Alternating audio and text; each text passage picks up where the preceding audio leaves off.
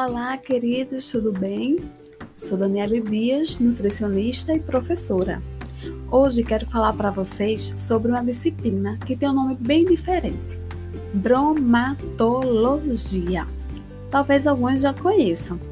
É uma disciplina que faz parte da grade curricular de vários cursos da área de saúde, como nutrição, farmácia e biomedicina.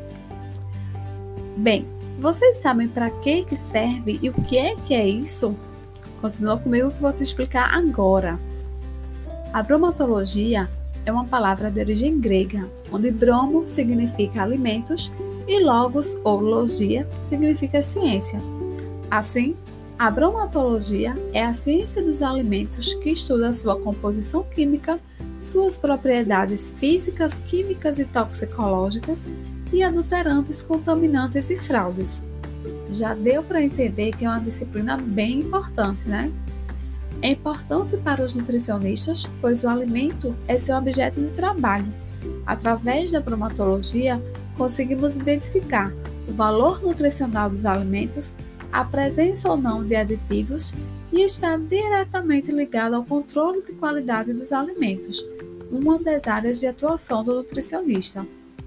Essa ciência também é importante para os profissionais de farmácia, pois eles também atuam na indústria de alimentos, seja no controle de qualidade ou no setor produtivo de indústrias, instituições de pesquisa, desenvolvimento de novos produtos e inspeção e vigilância sanitária. Bem como para o biomédico, que também tem dentre suas atribuições as análises bromatológicas. As áreas de maior atuação da bromatologia são o conhecimento da composição de alimentos, rotulagem e análise de fraude ou contaminantes nos alimentos. Essas atividades são realizadas em laboratório bromatológico e tem uma série de equipamentos e protocolos para a realização dessas atividades. Na disciplina de bromatologia, o aluno vai conhecer as boas práticas de laboratório, ou BPL. Essas boas práticas são extremamente importantes e devem ser seguidas a todo rigor.